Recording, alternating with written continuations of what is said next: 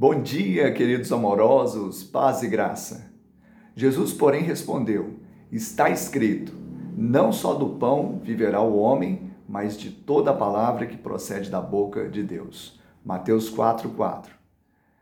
Nós sabemos que Jesus estava no deserto e ele, após jejuar, foi tentado pelo diabo, tentando-o com a necessidade mais básica do ser humano, a fisiológica. Mas nós sabemos também que muito mais do que o pão que comemos e morremos, nós necessitamos da palavra de Deus, que é vida para o espírito. Nós devemos entender que o homem é o que come, ou seja, no mundo espiritual, do que nós temos nos alimentado, do o que nós temos colocado para dentro de nós.